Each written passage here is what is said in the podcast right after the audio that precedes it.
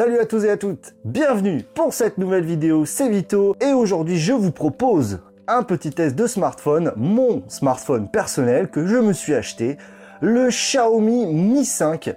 On va donc faire un tour complet et je vais vous donner donc mon avis sur ce produit qui est sorti en début d'année 2007. Alors d'un point de vue package, c'est du basique, il a pas grand chose à dire. Dans la boîte, on retrouve le smartphone, un petit peu de paplard et le chargeur. Chargeur qui bien sûr est un chargeur US, il va vous falloir un adaptateur mais il est quand même à noter qu'il est Quick Charge 3.0, ce qui est plutôt pas mal, puisque oui, le Mi 5 est compatible Quick Charge 3.0. Il est aussi bien sûr doté d'un câble USB Type C. Premier point où je vais discuter vraiment du Xiaomi, c'est le design et la qualité de finition. J'ai vraiment flashé euh, sur le design de ce Mi 5, avec ce dos un petit peu euh, courbé. On a à l'avant et à l'arrière du verre, donc du Gorilla Glass, qui donne une résistance vraiment très intéressante. Je l'ai choisi en blanc, euh, il est aussi disponible en noir. Donc c'est à noter que c'est la version de base que j'ai sur les versions par exemple pour le Prime ou Pro je crois, il y a euh, à la place du verre de la céramique à l'arrière, ce qui alourdit un petit peu le téléphone mais qui est beaucoup plus résistant. Tout le contour est donc fait en métal, en aluminium, la finition est plutôt correcte. Euh, on va dire que globalement c'est un téléphone pas trop mal fini. Ce qui est assez bizarre c'est le toucher du dos, il fait assez plastique alors que c'est du verre un petit peu surprenant, mais euh, la prise en main est très agréable. On trouve donc tous les différents euh, connecteurs. Donc en dessous, on va retrouver le port USB euh, Type C, à gauche le micro et à droite le haut-parleur, encore une fois avec le même nombre de trous. Ça un petit peu harmonise le design. Sur le dessus, on va trouver le micro secondaire ainsi que le jack et un truc super important que je ne pensais pas utiliser au quotidien qui est tout simplement l'infrarouge, un connecteur infrarouge donc qui permet en fait de contrôler sa télé, etc. Sur le côté droit, on va retrouver le bouton power et les boutons volume plus moins. Alors là, un petit point négatif, je trouve qu'ils ont un petit peu de jeu. Euh, ça fait pas très quali, c'est un petit peu dommage. Néanmoins, la finition est très bonne. Sur le côté gauche, on va retrouver donc uniquement le slot double nano SIM, pas de port micro SD. Sur la face avant, on va retrouver donc l'écran de 5,15 pouces Full HD, avec en dessous donc le bouton Home qui est bien un bouton physique, qui fait aussi scanner d'empreinte, et j'y reviendrai, qui est aussi un bouton sensitif. Sur les deux côtés, on va retrouver les boutons sensitifs trop éclairés, et en fait c'est juste un petit point. Sur le dos, on va retrouver le capteur photo, ainsi euh, qui est stabilisé, ainsi qu'un flash LED, et le branding MIUI. On va commencer par les performances. Et quand je parle de performance, je bien parle d'expérience utilisateur. Alors d'un point de vue spec pur, on trouve le Snapdragon 820 dans sa petite mouture sur le modèle que j'ai, donc cadencé au maximum à 1,8 GHz, 3 Go de RAM, 32 Go de stockage interne. On trouve le Wi-Fi, le NFC, l'infrarouge, euh, la charge rapide, on retrouve un petit peu tout, une batterie de 3000 mAh, j'y reviendrai un peu plus tard, un écran 5,15 pouces Full HD LCD vraiment de très bonne qualité, là aussi j'y reviendrai un petit peu après. Globalement, d'un point de vue spec, ce Xiaomi Mi 5 en propose pas mal. A noter que sur les versions à partir de la Prime, donc 3 Go 64 Go de stockage, on dispose du plus puissant, des Snapdragon 820.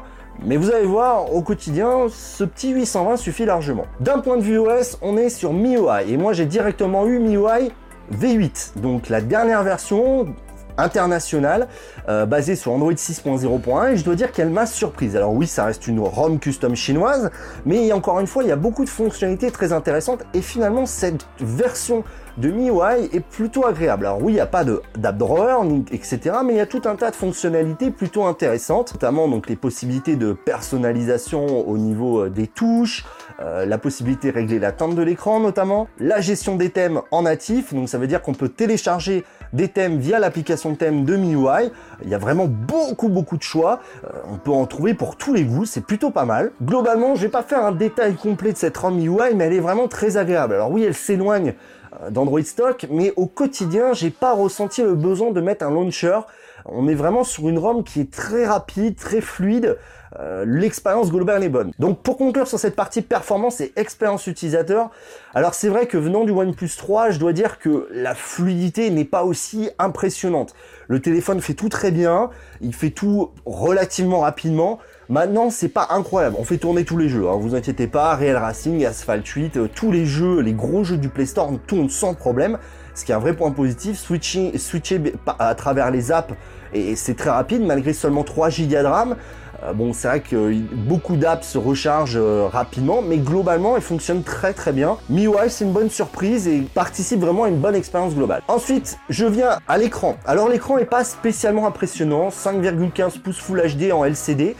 Par contre, ce qui m'a vraiment marqué, c'est la luminosité max en plein soleil. On peut très bien s'en servir. Euh, euh, Xiaomi a mis vraiment les moyens. L'écran est vraiment de bonne qualité globalement, même s'il n'est pas ultra impressionnant. C'est pas du Quad HD. Mais franchement, la réactivité est bonne, les angles de vision sont très bons. C'est un très bon écran LCD au final. Venons-en à la batterie, 3000 mAh avec la Quick Charge 3.0. Alors là encore, venant du OnePlus 3, la Quick Charge 3.0 est pas si impressionnante que ça.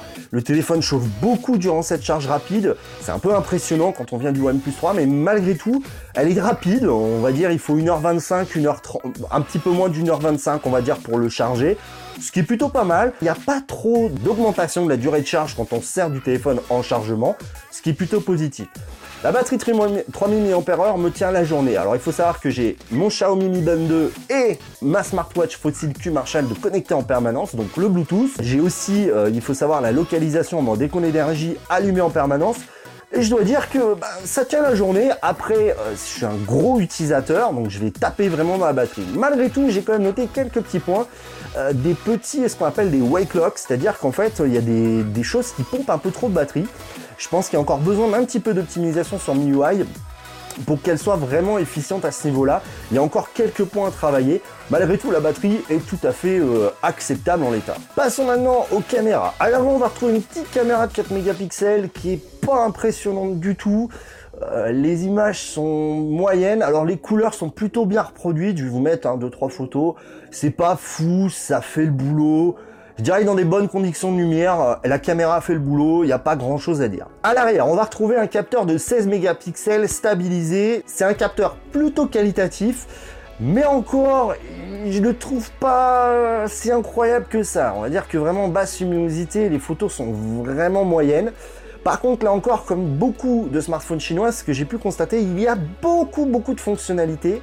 Euh, qui sont plutôt intéressantes. Alors comme par exemple des modes embellissement, carré, minuteur, redressé, tilt shift, panorama, manuel, etc. Alors le mode manuel est plutôt pas mal, sans être vraiment impressionnant, il fonctionne plutôt bien. Point de vue vidéo, bon, Full HD pour la caméra avant, je vais pas m'étendre dessus, c'est pas incroyable. On va dire que pour une caméra selfie, ça fait le boulot, pas beaucoup plus. Par contre, la caméra arrière est plutôt satisfaisante. Là encore, dès qu'on va avoir une baisse de luminosité, on va être vraiment très limite.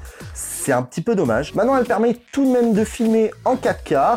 On a, euh, voilà, on a globalement un mode ralenti, un mode accéléré. Bon, on va dire que cette caméra fait le boulot comme elle doit le faire. Elle n'est pas au niveau des meilleurs, mais on va dire que pour le prix du téléphone, c'est globalement satisfaisant. Maintenant, pour terminer, alors je vais revenir un petit peu sur le software et surtout, bon, euh, c'est un point très important sur les mises à jour. Alors, il semble que Xiaomi ait fait vraiment face beaucoup d'efforts d'un point de vue des mises à jour, je le vois sur le forum, il y a une ROM développeur, il y a une ROM stable.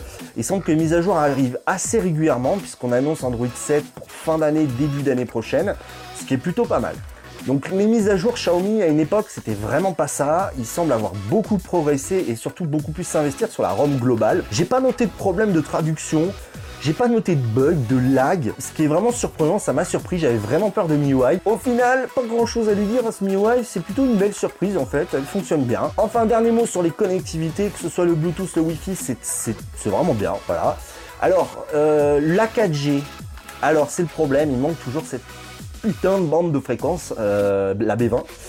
Maintenant, je suis chez Bouygues, j'ai fait free. Bon, euh, à certains endroits, en effet, j'ai la 4G sur d'autres téléphones. Là, je l'ai pas, mais c'est pas non plus. Euh, voilà, on en fait des caisses, mais je trouve qu'il y a vraiment pas de quoi en faire autant de caisses. Donc, ma conclusion sur ce petit Xiaomi Mi 5. Je dois pas le cacher, ça a été quand je l'ai acheté, j'ai adoré son design en fait. Voilà, j'ai acheté parce que je trouvais que c'était un bon téléphone. Il y avait quand même un Snapdragon 820, il y avait euh, semblait avoir des bonnes mises à jour, un bon suivi logiciel, cyanogène, etc. En fait, c'est une bonne surprise. Euh, rappelons que quand même, vous pouvez le trouver en import direct à 250 euros.